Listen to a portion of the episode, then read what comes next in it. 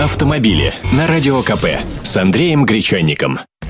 Здравствуйте, я Андрей Гречаник. О том, какие новые машины у нас продаются лучше всего, я уже рассказывал. Теперь о вторичном рынке. Российский автопром занимает чуть больше его четверти, 26%, а преобладающее количество проданных в 2012 году подержанных машин, 74%, это иномарки. Такие данные приводит Авито Авто.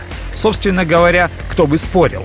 Среди российских производителей с огромным отрывом лидирует АвтоВАЗ. 87% отечественных автомобилей, проданных в прошлом году, сошли с конвейера Волжского автозавода. Еще 8% у ГАЗа, машины остальных отечественных марок встречаются еще реже.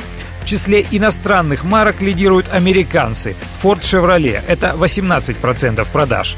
За ними следуют представители азиатских производителей. Что любопытно, лидируют там китайские марки 13%. Лишь потом идут японские 11% и корейские 3%. Устойчивые позиции европейских брендов около 7%. По 2% рынка получили французы и итальянцы. Остальную часть поделили между собой испанские, а также голландские, румынские, шведские, индийские и другие марки автомобилей. Автомобили с Андреем Гречанником. Если рассматривать по отдельным брендам, то самыми ходовыми оказались автомобили Toyota. Всего 9%. Машин с эмблемой Hyundai около 8%, Ford в 7,5%, Chevrolet чуть больше 7%, Volkswagen и Deo по 6,6%. У Toyota самая популярная модель Corolla, у Ford Focus, у Volkswagen Passat. Кстати, интересный момент – это возрастная структура нашего автопарка.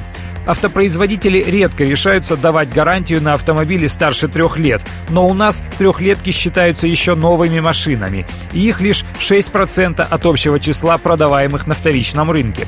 Зато все еще пользуются спросом автомобили, возраст которых перевалил за 15 лет. Такие составляют более 10% всех машин. 32,8% машин в возрасте от 7 до 9 лет и 32% от 10 до 14 лет. 5-6-летки составляют чуть больше 18% проданных на вторичном рынке автомобилей.